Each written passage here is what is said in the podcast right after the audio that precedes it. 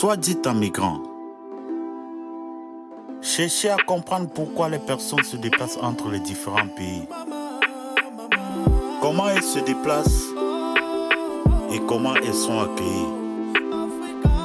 Un regard sur la migration internationale. Une émission proposée par le laboratoire Migranter sur la radio Pulsar.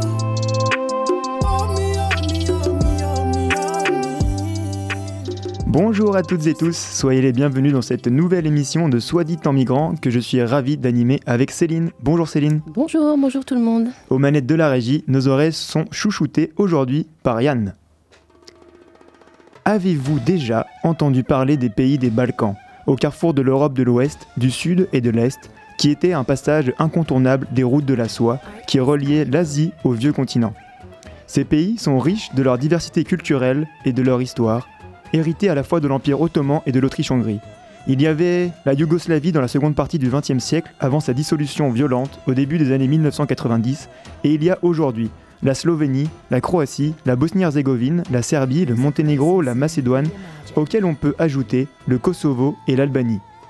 En 2015, ces pays ont été traversés par les personnes migrantes qui fuient des conflits au Proche-Orient et viennent chercher un refuge dans l'Union européenne.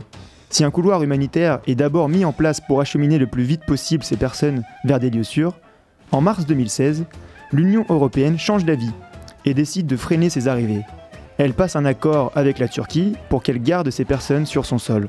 De la Turquie à l'UE, les contrôles, les camps et les murs sortent de terre le long de la route des Balkans. Cette politique de rejet accentue les vulnérabilités des personnes exilées qui continuent aujourd'hui encore d'emprunter cette route dans des conditions rendues plus précaires et dangereuse. Alors pour en discuter, nous sommes en ligne avec Marine Kor, qui a vécu plusieurs années dans la ville de Biac, en Bosnie-Herzégovine. Elle a travaillé pour différentes ONG et notamment fondé l'association Upokletu, dédiée aux échanges culturels et à l'entraide. Bonjour Marine. Bonjour Céline. Bonjour. Nous sommes aussi avec Caroline Lacombe-Casal, qui a réalisé son mémoire de fin d'études au sein du laboratoire Migrinter sur les politiques migratoires de, la Serbie. Elle travaille désormais dans un centre d'accueil pour demandeurs d'asile à Marseille. Bonjour et bienvenue Caroline. Bonjour Céline, bonjour tout le monde. Et enfin, bonjour euh, Lucie Bacon. Donc Lucie, euh, tu as réalisé une thèse intitulée La fabrique des parcours migratoires sur la route des Balkans, co-construction des récits et écriture cartographique. Tu es chercheuse rattachée à Migrinter, membre du réseau Migre-Europe et de l'Institut Convergence Migration. Lucie, bonjour et on va commencer les échanges avec toi. Bonjour. bonjour Lucie. Alors euh, déjà, est-ce que tu pourrais resituer géographiquement les, les, pays, les pays des Balkans et, nous dire, de ton point de vue, pourquoi est-ce qu'ils sont considérés encore aujourd'hui comme une route euh, migratoire? Euh, Oui, bah, ça a été dit un petit peu en, introduction, euh, ce qu'on peut entendre derrière le terme de Balkan. il y a plein de définitions possibles, mais si on retient une définition, disons, politique, c'est effectivement un terme qui, qui désigne les, les États de l'ancienne Yougoslavie donc Bosnie, Croatie, Kosovo, Macédoine du Nord, Monténégro, Serbie, et puis aussi euh, l'Albanie. Euh, même si on peut considérer que la Croatie, on va dire, est exclue de la définition depuis 2013, puisqu'elle a rejoint, euh, elle a rejoint l'Union européenne. Et en fait, c'est la route des Balkans, mais c'est une expression qu'on emploie voilà, pour désigner cet espace depuis le milieu des années 90, pour désigner cet espace géographique, mais aussi pour désigner un, phénomène social, celui des migrations internationales euh, irrégulières, entre guillemets, euh, depuis les Suds, disons, donc différents États d'Afrique et d'Asie, vers les Nords, donc l'Union européenne et ou l'espace Schengen.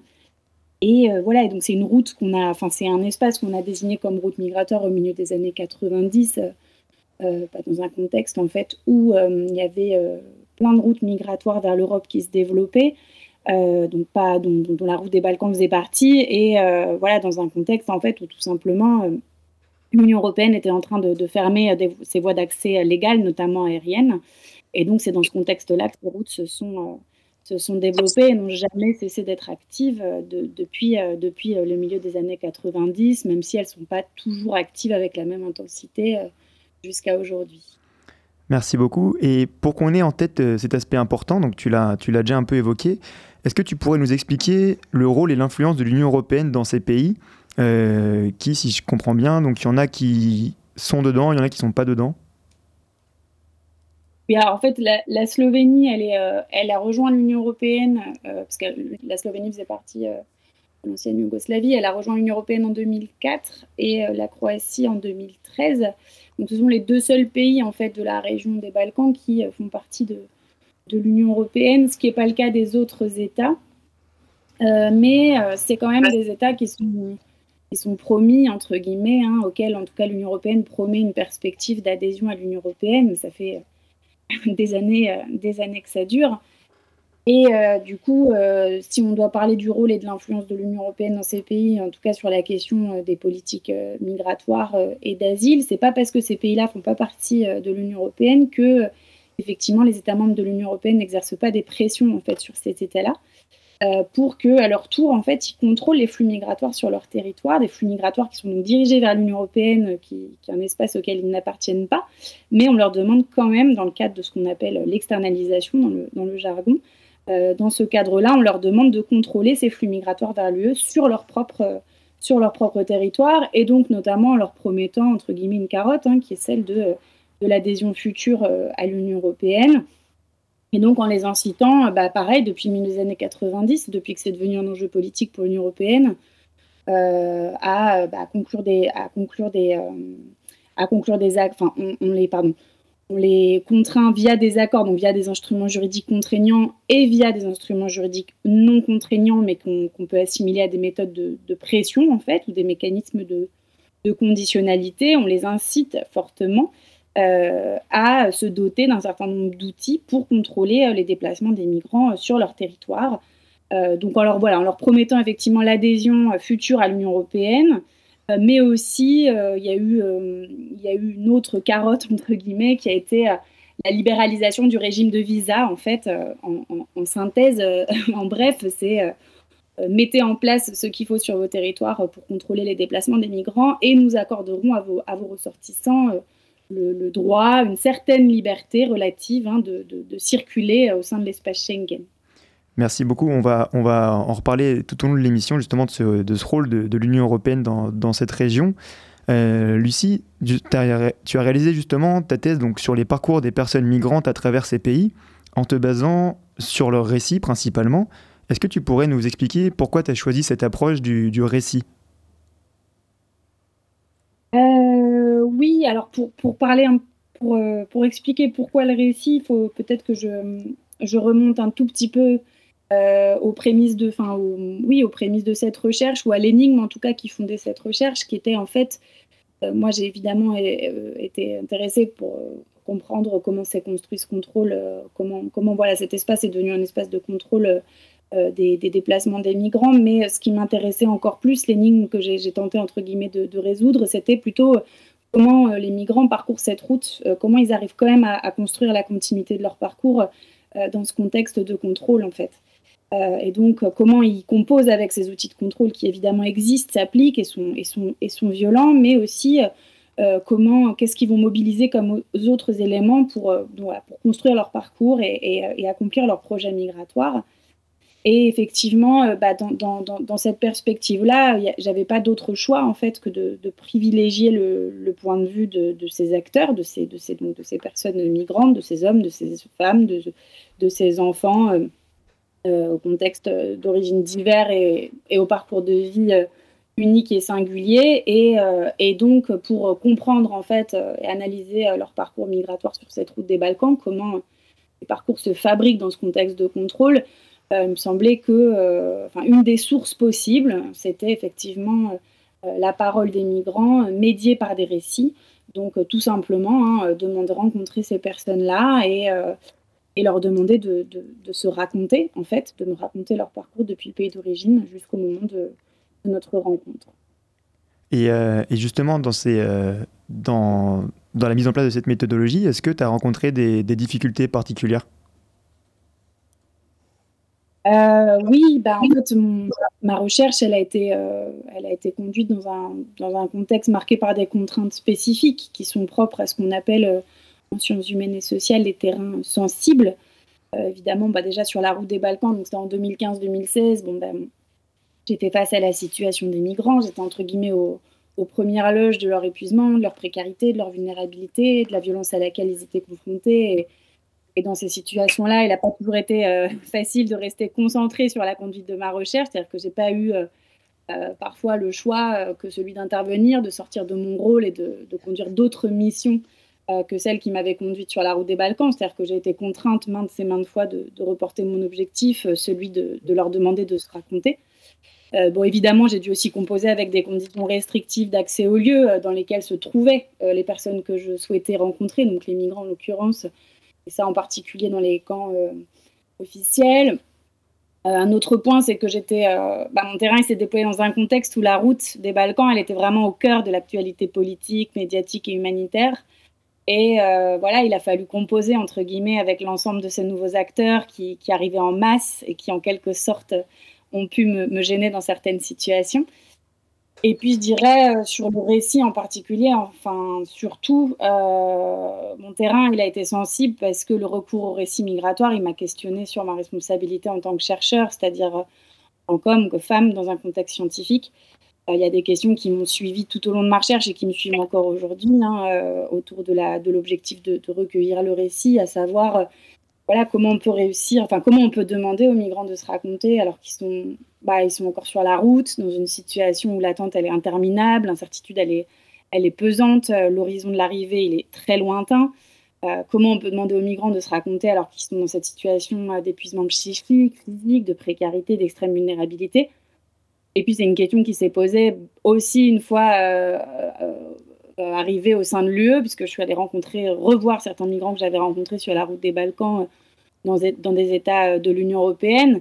La question, pareil, c'était comment je peux demander aux migrants de, de prendre le temps de raconter leur parcours alors qu'ils s'expriment en premier lieu quand on se revoit sur leur équilibre fragile, ils se disent exaspérés de leur situation juridique, sont impatients de poursuivre leurs études ou de trouver du travail et voilà, et quelles, les questions qui, qui, qui, qui m'ont suivi et qui, encore une fois, me suivent encore, c'est euh, aussi quel, quel dommage j'ai causé en demandant aux migrants de se raconter, quoi, parce qu'en mmh. livrant leur, leur récit, ils ont, ils ont brassé des événements traumatiques, ça a déclenché des émotions, une, prise de conscience, un, un, regard nouveau sur leur propre vécu, et moi, en quoi je les ai aidés, en fait, euh, à faire quelque chose de cette parole qui m'a été confiée.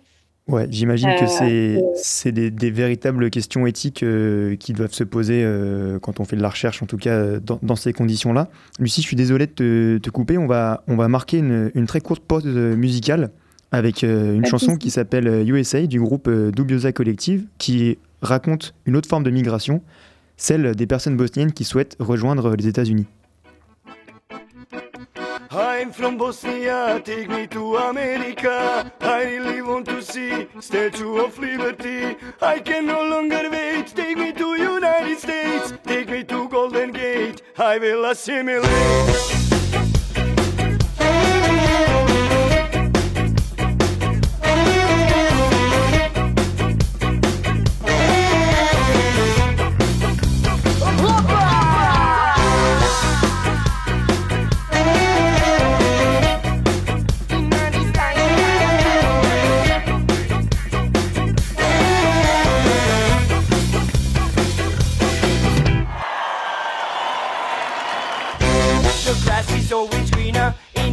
Courtyard. I wish to leave this nightmare, go to the promised land. Please take me to your leader. I want my green card. I want to fly over like a rocket from the Balkans. I want to start all over and turn a new page. Forget this dreadful story, escape the stone age. Waiting for a chance to get out of the cage. I feel like a slave on a minimum wage.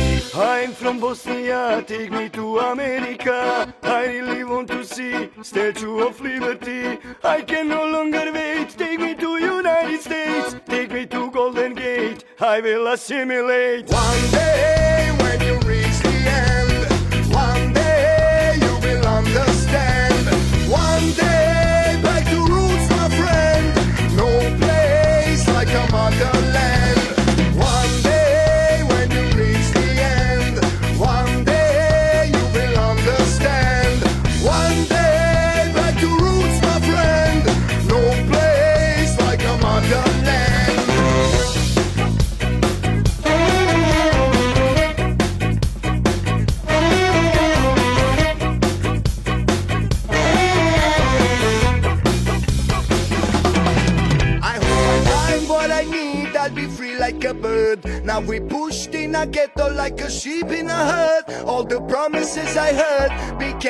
words. Complete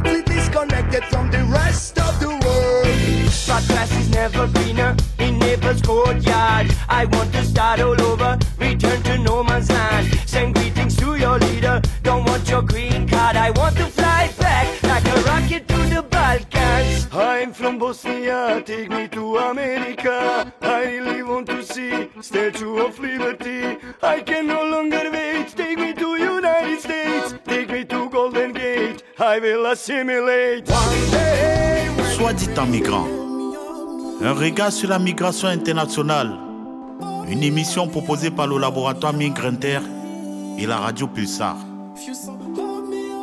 Bonjour à toutes et à tous, nous reprenons le cours de notre émission, euh, soit dit en migrant, qui est consacrée ce mois-ci la route des Balkans. Euh, donc Caroline, j'ai plusieurs euh, questions euh, pour toi. Donc tu es une ancienne étudiante du master migration à Poitiers et tu as réalisé ton mémoire de fin d'études donc sur la Serbie et les politiques migratoires mises en place par ce pays. Est-ce que tu pourrais nous expliquer pourquoi tu as choisi de traiter ce sujet? Oui, bien sûr. Donc moi, oui, j'ai choisi de travailler sur la notion de transit en Serbie et donc, contrairement à Lucie, surtout sur euh, l'approche politique et pas trop sur euh, l'approche des migrants. Euh, en fait, en 2019, avant de commencer le master, j'ai pris une année de césure et je suis partie un peu au hasard en Serbie avec une association qui s'appelle Collective Aid, qui est une association anglaise qui travaille aussi en Bosnie et dans le nord de la France. Et euh, donc à ce moment-là, je faisais du volontariat et on travaillait euh, dans un centre euh, officiel en Serbie. Et je me suis rendu compte en étant sur le terrain que je connaissais pas du tout à ce moment-là. Je me suis rendu compte que c'était vraiment un espace clé des migrations vers l'Europe, un espace qui soulevait plein de questions et plein d'enjeux, que ce soit pour les migrants, mais aussi pour les politiques locales et pour l'Union européenne. Et je trouvais que c'était euh, un terrain un peu moins investi que la Grèce, par exemple. Et donc, euh, j'ai utilisé cette, euh, cette expérience en volontariat pour continuer et, et me focaliser un peu sur les politiques des Balkans et surtout de la Serbie qui m'intéressait vraiment. D'accord, donc c'est vraiment être euh, sur le terrain, c'est cette expérience de, de la réalité finalement qui t'a encouragé à, à traiter euh, ce sujet.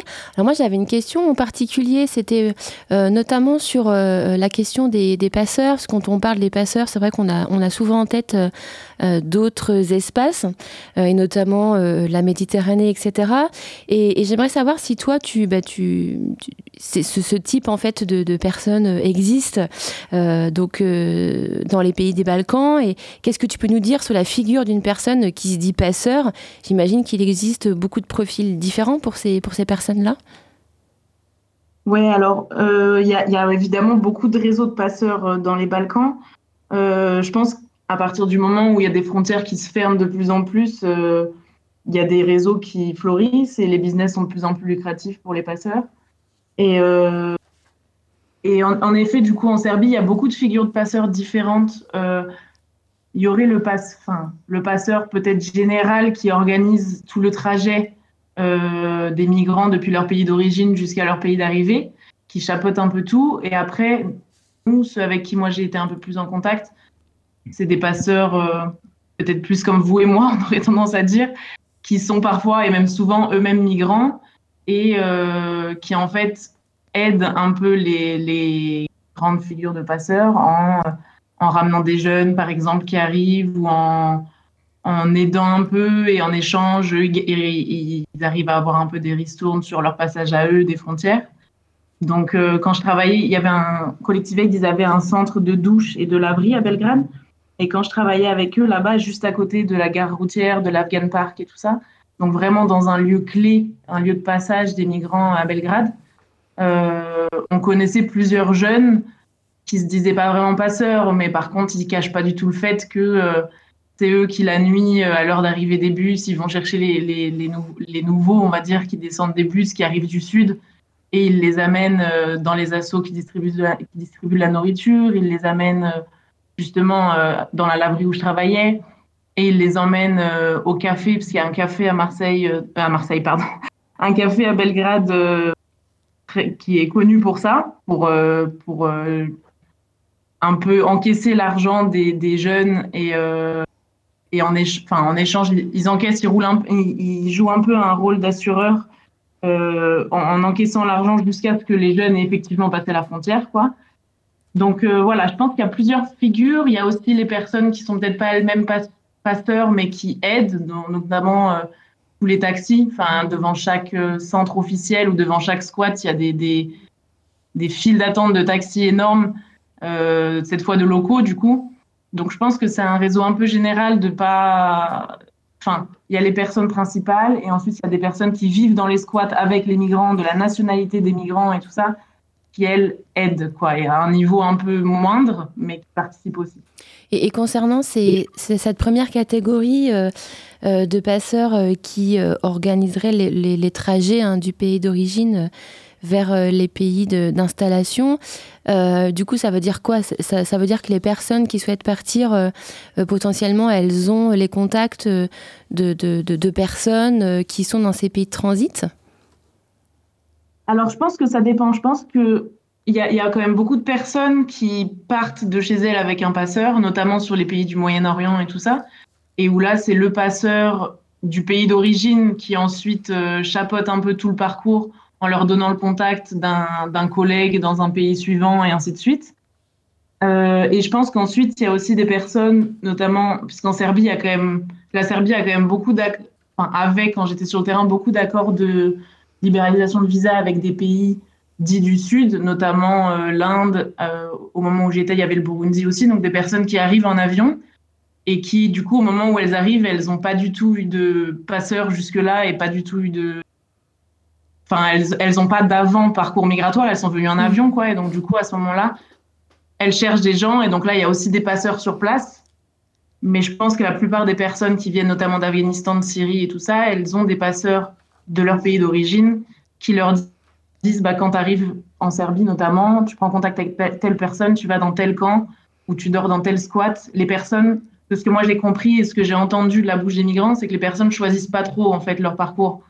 C'est elles, écoutent uniquement ce que leur passeur leur dit et euh, ou ce que leur contact leur dit de euh, ben, tu vas dans tel camp et tu rencontreras telle personne qui t'emmènera tel jour à la frontière et c'est vraiment tout échappoté. Les migrants n'ont plus trop de pouvoir décisionnaire finalement mm. sur leur parcours migratoire. Ouais, donc on se rend bien compte de, cette circulation de, de, l'information. Donc, euh, euh, qu'est-ce que qu'est-ce que tu as pu observer en fait sur ton terrain euh, en termes de en termes de, résultats forts? Est-ce que tu peux nous dire qu'est-ce qui se détache de cette recherche?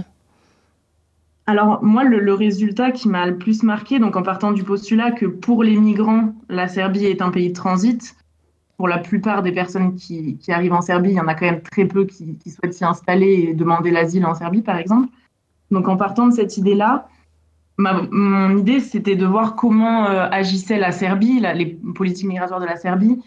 Et j'ai trouvé ça frappant à quel point la politique migratoire est très floue, très ambiguë entre, euh, alors tout ce que disait Lucie sur la coopération avec l'Union européenne d'une part, donc les contrôles, les, durcissements des, des frontières et des contrôles et, des, de toutes les, actions qui sont mises en œuvre pour euh, restreindre les mouvements des migrants.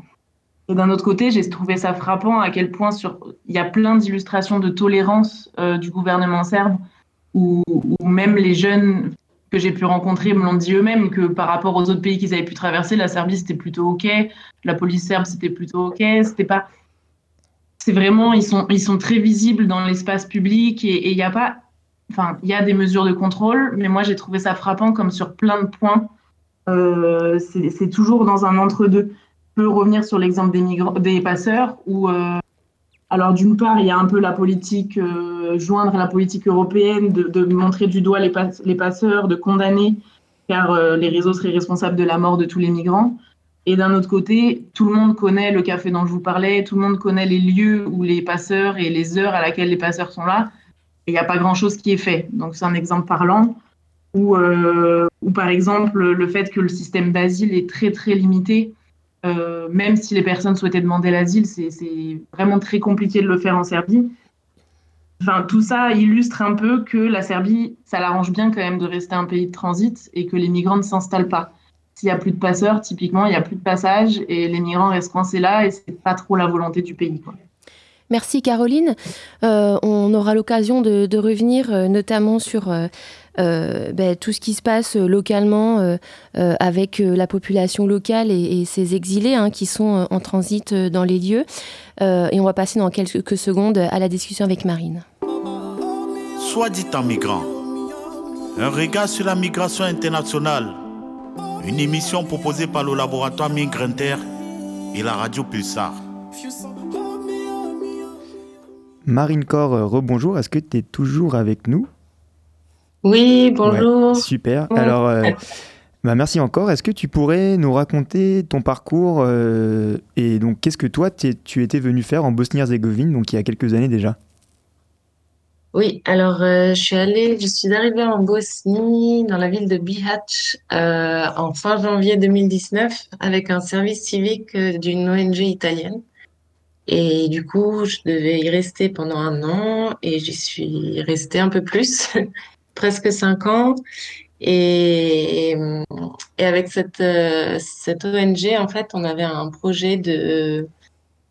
Euh, ça s'appelait le Social Café. Et en fait, c'était un lieu euh, disposé dans, dans, dans, le camp à l'époque de Bira, le camp le plus grand en fait de la Bosnie-Herzégovine et hum, qui accueillait à l'époque environ 2300-2400 personnes euh, avec une capacité de 1300 personnes. Donc c'était assez euh, euh, on était assez serré au début. Et, hum, et du coup j'ai travaillé dans cette ONG pendant deux ans et j'ai pu avec eux en fait petit à petit on s'est on a on a un peu gagné du terrain et la confiance aussi des autres euh, agences internationales qui, qui en fait étaient les managers des, des camps en Bosnie à, cette époque, donc euh, l'OIM et, ensuite les autres euh, les autres agences des Nations Unies ou même de Children par exemple ou de DRC, DRC le Danish Refugee Council et en fait, tous ces acteurs donc euh, étaient étaient présents à Biatch et on a on a pu travailler aussi dans les autres camps de de la ville, euh, notamment avec des familles et des mineurs, mais aussi dans le camp de dans le camp de Fortune, on va dire, qui a été créé par la ville de Biatch euh, pendant l'été 2019, le camp de Vucak. Et, et ensuite dans le camp de Lipa, qui est qui est devenu, euh, on va dire, célèbre en décembre 2020 euh, quand il a, euh, décembre 2021 pardon, quand il a, quand il a pris feu. Et et voilà. Donc ça, c'était mon expérience à Biatch avec les les personnes, on va dire en, en transit sur la route des Balkans et qui provenaient surtout, disons, de des pays du, du Moyen-Orient ou, euh, ou de l'Asie. Et, euh, et je sais et aussi beaucoup. Vas-y, oui, vas-y. Oui, oui, non. si je sais que c'est compliqué peut-être à résumer en, en, quelques mots, mais est-ce que tu peux nous dire euh, qu'est-ce que toi tu as pensé de ces infrastructures dans lesquelles tu as, travaillé? Oui, c'est très compliqué de résumer en quelques euh, ce sont des structures qui sont faites, ben, c'est un peu pour pour répéter ce qui a, ce qui a été dit déjà précédemment, euh, mais ces structures font partie d'un système en fait de, de gestion de la de la migration qui qui n'est pas fait pour euh, pour que les choses changent ou que pour les choses euh, pour que les choses aillent mieux, on va dire. C'est vraiment une gestion de de nombre de, de personnes en fait. C'est même plus des, des personnes, ce sont des ce sont des numéros et les conditions aussi des travailleurs, euh, dans le cas de, de la ville de Biatch en tout cas et de, de la Bosnie euh, en, général, disons que les personnes ne sont pas forcément formées pour faire ce travail-là. Euh, les structures étaient souvent aberrantes par les conditions hygiéniques, les conditions dans lesquelles euh, vivent les, les personnes euh, sont vraiment dégradantes en fait. Euh, les pendant, pendant longtemps, jusqu'en 2022, les camps étaient vraiment étaient pleins. Et ensuite, il y a eu un peu un, un shift dans la, dans la migration et, et, le nombre de personnes arrivant en BH a beaucoup diminué, même si j'ai entendu dire que ces derniers mois, il a, euh, il a beaucoup augmenté à nouveau. Mais, mais voilà, donc ces structures sont vraiment des structures euh, où on produit des, des zombies, en fait. Euh, merci beaucoup Marine. Alors euh, il y a d'autres, euh, c'est un constat qui est, qui est quand même assez, assez triste. il y a d'autres associations donc comme Caroline et, que Caroline évoquait comme collectif Aid et en fait à Biatch il y en a une autre qui s'appelle No Name Kitchen et je te propose d'écouter une courte capsule sonore donc de cette association qui est qui faisait des, des distributions dans les squats. Donc voilà j'avais pu les suivre. on écoute ça tout de suite. Hello. How are you? How are you doing? Here for you. And uh, uh, you want some tea? We have tea uh, in the car if you want. tea. جيب كيوزيت متوفاك راولا Chanta, Shriki. Sorry? Chanta. Chanta? Oh. What is chanta? Ah, sleeping bag. Ah, sleeping bag. Uh, right, right now we don't have. We have only this for today. You can ask. Another day. Maybe tomorrow. Saddam? No, Saddam is go game. Ah, okay. Ah, okay. I also go game today, but this guy no understand English. No Okay. one. And how can he tell you? You can, Okay, he will try to translate her. yeah, Yeah, Yeah. Google translator. Translator. But give to him something number or messenger. It's um, you have a phone, Mobile array? Much Work Muhammad Khan. mobile with Facebook. Facebook, yes. Okay, perfect. Okay, we have Okay to guys, go. we have need to go. So Bye. goodbye.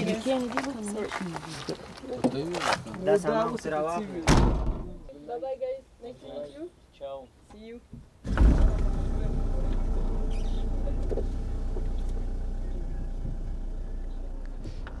Alors dans cet extrait, on, entend donc euh, des personnes qui viennent faire une, distribution à côté d'un squat. Euh, souvent, ces personnes qui viennent pour des associations comme No Name Kitchen, c'est des étrangers qui viennent euh, en Bosnie-Herzégovine pour une période qui est assez courte, hein, quelques mois à peine. Toi, Marine, est-ce que tu avais pu un peu comprendre les relations que les personnes bosniennes pouvaient entretenir avec ces bénévoles? Est-ce que ce bénévolat est plutôt bien vu par la population bosnienne? Euh, je pense que, euh, alors de mon point de vue et de ce que j'ai entendu et de ce que je sais, non, ils sont pas forcément très bien vus par la majorité de la population.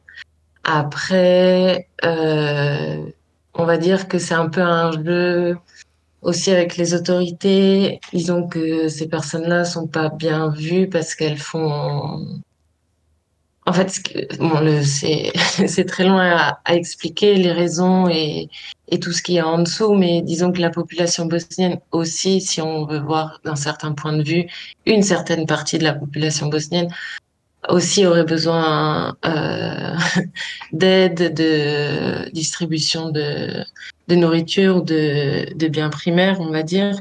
Et c'est sûr que cette population qui est déjà qui vit déjà dans une sorte de dépression sociale, économique, euh, et, avec de fortes difficultés, pas pour tout le monde évidemment, mais pour une partie, de voir que cette migration est arrivée et que tous les regards en fait se sont tournés vers ces personnes-là. En fait, ça a créé un peu des, des couacs euh, au niveau de la perception de cette, de cette migration et du coup aussi de, du contour de cette migration. Euh, en Bosnie, il y a une guerre aussi il y a 30 ans où euh, les Nations Unies ne sont pas, n'y ont pas eu un rôle très, on va dire très, elles n'ont pas été compétentes du tout et euh, et il y a encore de la rancœur évidemment vers ces, vers ces organismes-là, vers ces agences internationales aussi. Donc c'est vrai que euh, par reflet toutes les personnes qui euh, qui s'occupent, qui font de, la distribution, qui procurent de l'aide aux migrants ne sont pas bien vus. Mais je veux dire aussi que pas seulement les internationaux qui viennent ou qui sont venus à Biatch n'étaient pas bien vus, mais aussi les locaux eux-mêmes qui aidaient les migrants n'étaient pas bien vus. Beaucoup d'entre eux ont été euh, poursuivis en justice, ont été attaqués, ont été menacés de mort. Enfin, on va dire que ces associations comme Non Kitchen ou d'autres euh, collectifs qui ou organismes qui viennent euh, en Bosnie ou dans ce cas-là Biatch pour aider les, la population migrante ont sûrement aussi reçu des menaces et ont été dans des situations inconfortable et, peut-être même dangereuse. Mais il faut rappeler aussi que la population locale aussi a subi beaucoup de, hmm. de raids de, d'autres euh, locaux, on va dire, qui n'étaient pas du tout. On, on, comprend bien que le, le, contexte est éminemment euh, compliqué et qu'il euh, faut toujours essayer de comment dire ouais, d'essayer de, d'être en dialogue en tout cas que ces associations sont pas forcément toujours bien en dialogue avec la population locale euh, Marine, je te propose de refaire une petite courte pause musicale avec euh, donc, euh, une musique que tu nous as proposée. Ça s'appelle Adieu et c'est chanté par le groupe Jalosieux en français et en bosnien.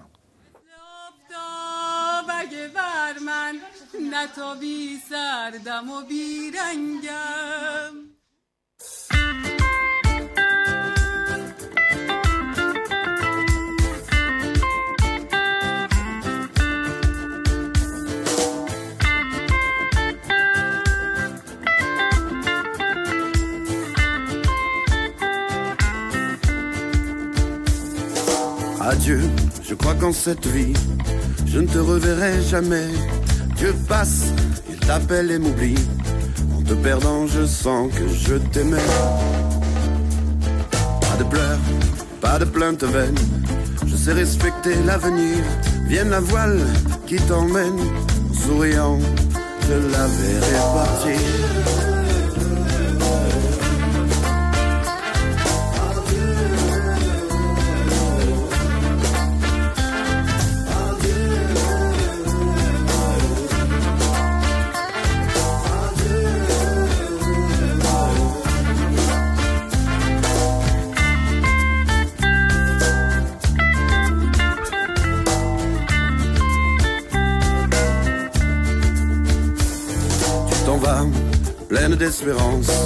Avec orgueil tu reviendras, et ceux qui vont souffrir de ton absence, tu ne les reconnaîtras pas. Adieu, tu vas faire un beau rêve, et t'enivrer d'un plaisir dangereux. Sur ton chemin, l'étoile qui se lève, ton corps éblouira tes yeux.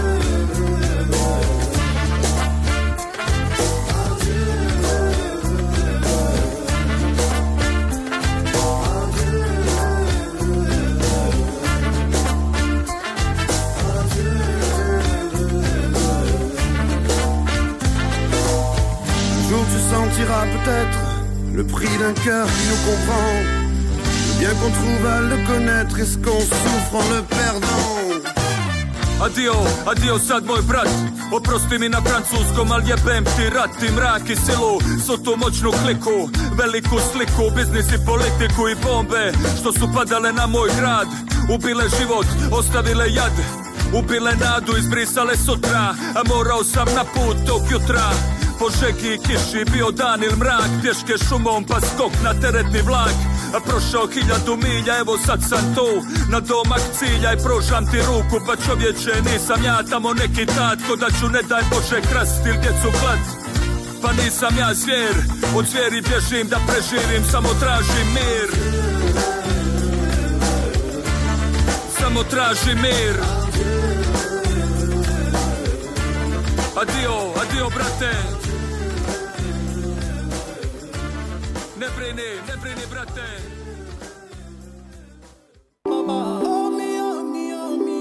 Soit dit en migrant.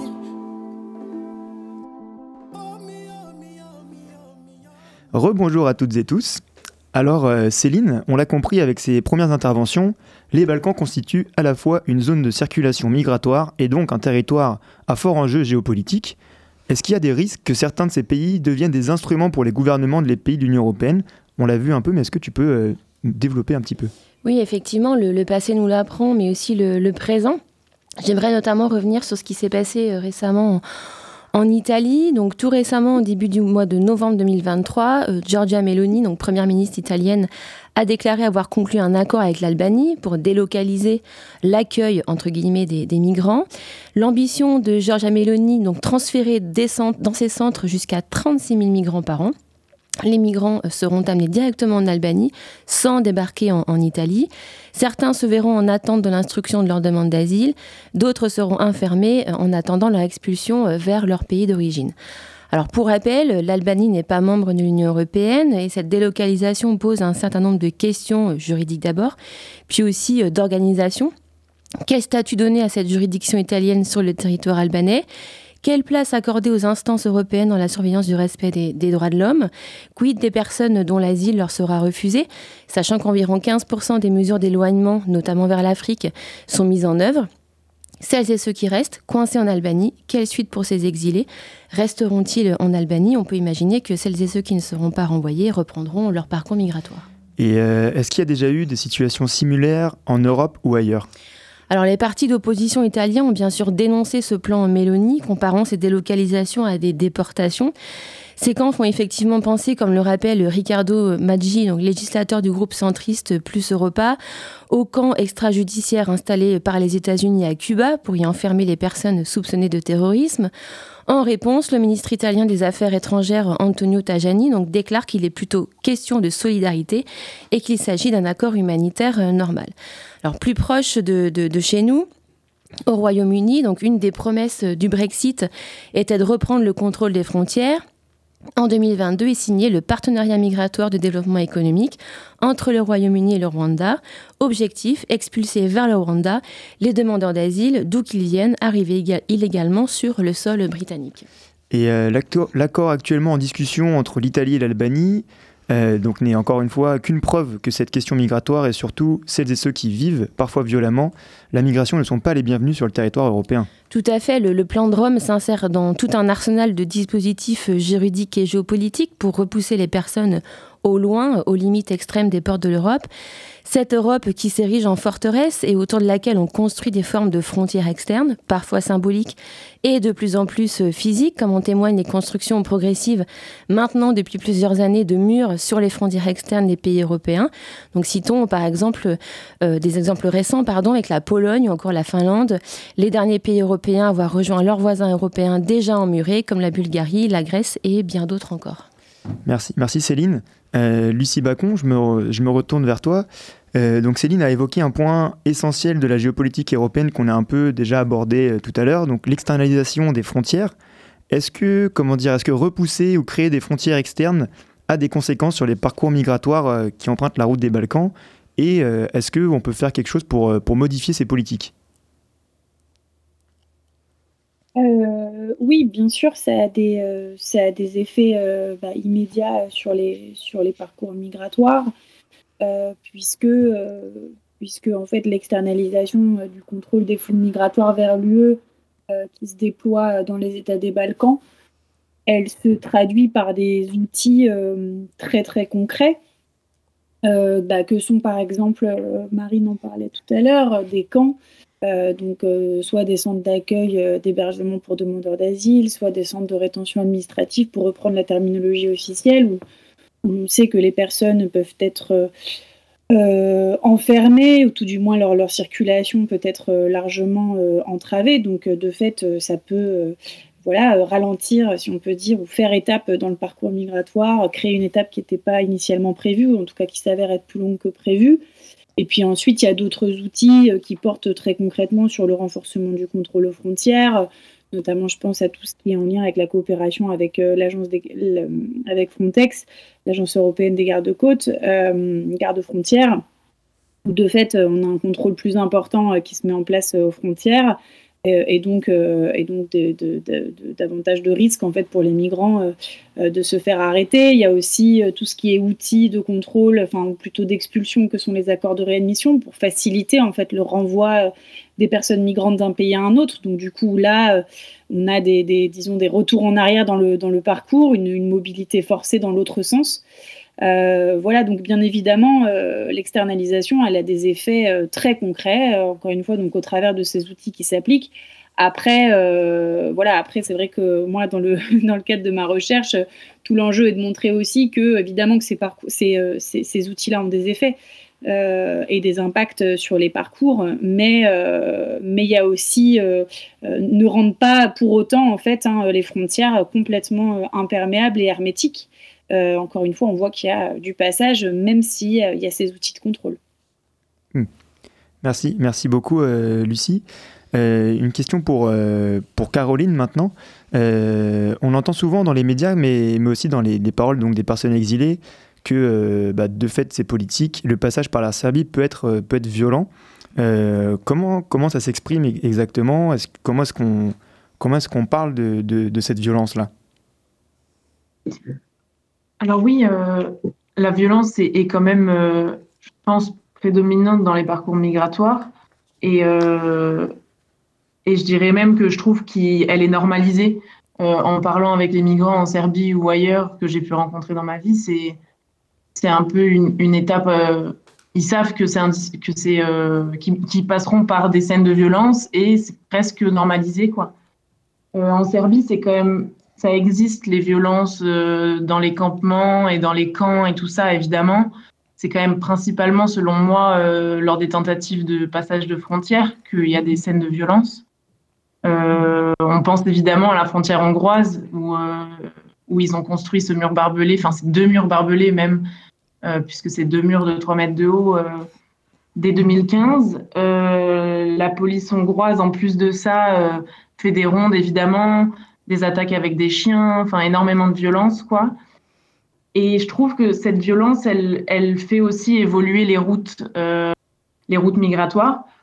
la première année, quand je suis allée en Serbie, c'était quand même principalement la route migratoire classique, on va dire, vers la Hongrie.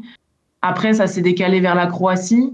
Et quand j'y suis retournée l'année dernière, c'était complètement revenu sur la Hongrie au motif que la police croate était connue comme la plus violente, euh, que c'était impossible de passer en Croatie. Euh, de même, il y a un moment donné où ça s'est tourné vers la Roumanie, où les personnes entraient en Roumanie, où il n'y avait pas de frontière barbelée, et passaient ensuite tout de suite en, Hongrie, de la Roumanie à, la Hongrie.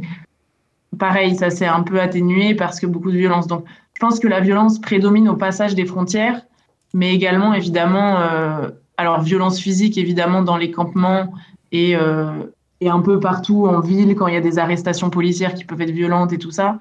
Et après, c'est aussi des violences euh, administratives, notamment on voit sur les quelques personnes qui souhaitent demander l'asile qui ne le peuvent pas, ou, même si elles le font dans les règles, on leur dit non. Enfin, c'est, quand même complètement euh, tout le temps dans le parcours migratoire des personnes, et en plus complètement normalisé et banalisé.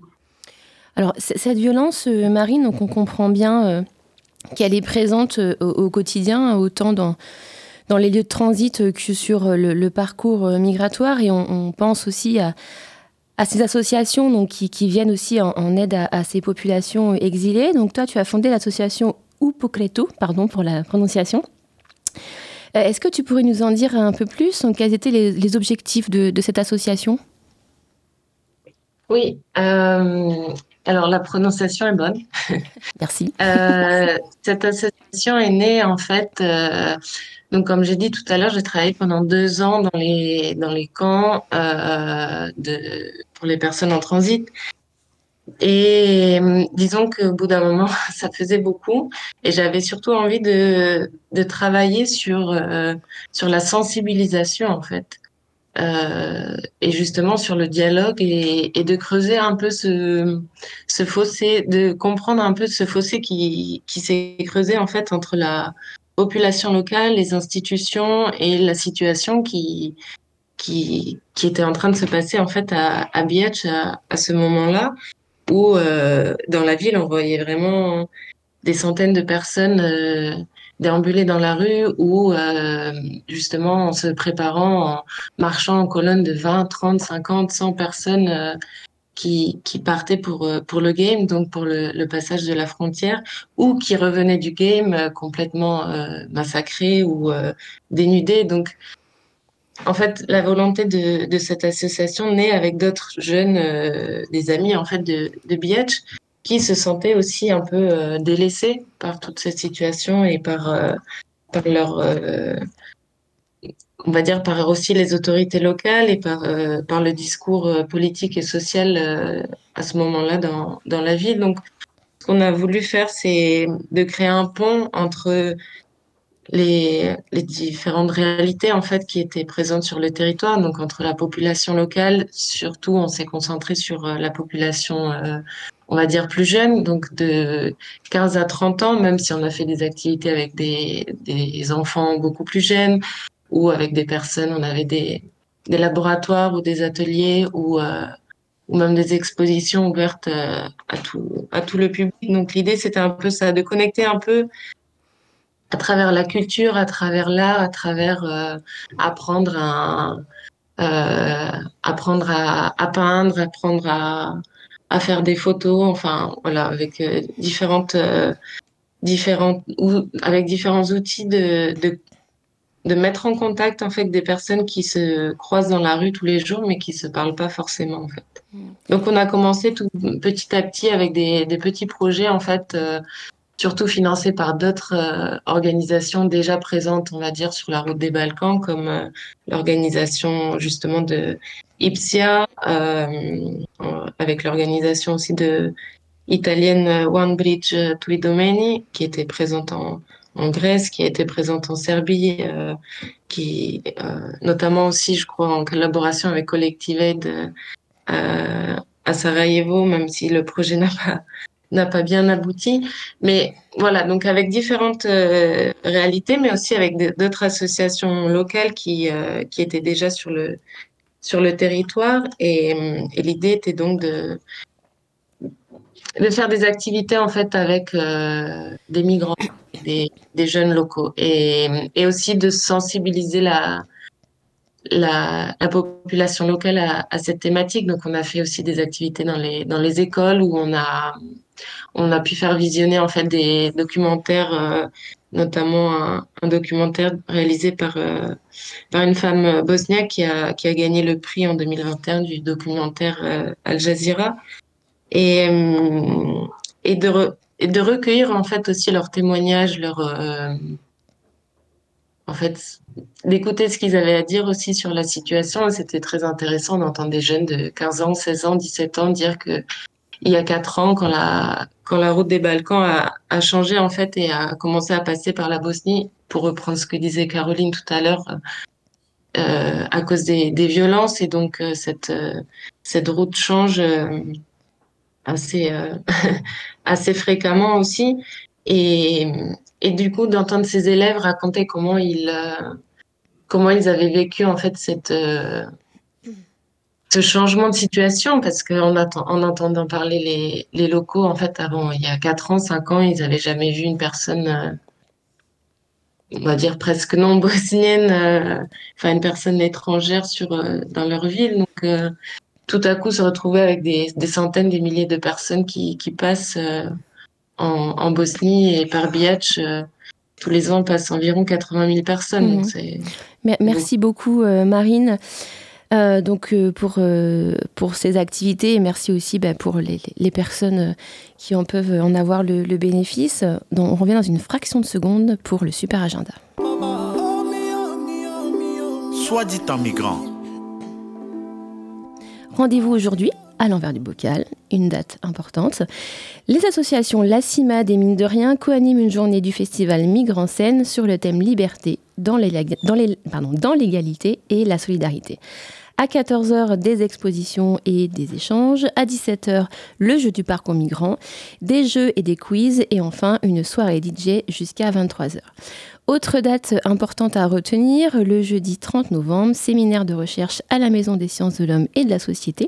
Venez assister à des conférences toute la journée sur la recherche féministe et les études migratoires dans une perspective interdisciplinaire. Les échanges se poursuivront au Dietrich avec le film Fadjal, Grand-père, raconte-nous. C'est un film, c'est un hymne à la transmission, à la vie d'un village sénégalais serrère et surtout à l'appropriation des terres. Louis, tu as des dates aussi pour nous? Oui, tout à fait. C'est toujours dans la thématique du cinéma. Le mardi 5 décembre à 20h, vous avez un rendez-vous au, au Dietrich pour la projection de huit courts-métrages qui mêlent films documentaires de fiction et d'animation et il y a euh, des échanges qui suivent euh, les projections. Et le lendemain, dans le mercredi 6 décembre à 18h au Toit du Monde, eh bien, à partir des films projetés la veille, une rencontre euh, aura lieu autour du, autour du thème Celles et ceux qui restent et les différentes questions que cela soulève. On est désolé, c'est déjà la fin de cette émission. Lucie Bacon, Marine Corr et Caroline Lac- Lacombe-Casal, merci encore pour votre participation. On se, on se, retrouve, le, on se retrouve le mois prochain pour... Merci. Beaucoup. On se retrouve le mois prochain pour discuter non pas des personnes qui ont pris la route, mais de celles et ceux qui restent, qui sera animé par Noémie, que l'on salue bien. Un petit coucou bien sûr à Brenda qui revient bientôt, et on se quitte en musique avec Rat Race de Bob Marley, dont les paroles peuvent évoquer la chasse aux personnes étrangères organisée par les forces de l'ordre, notamment sur la ou les routes des Balkans.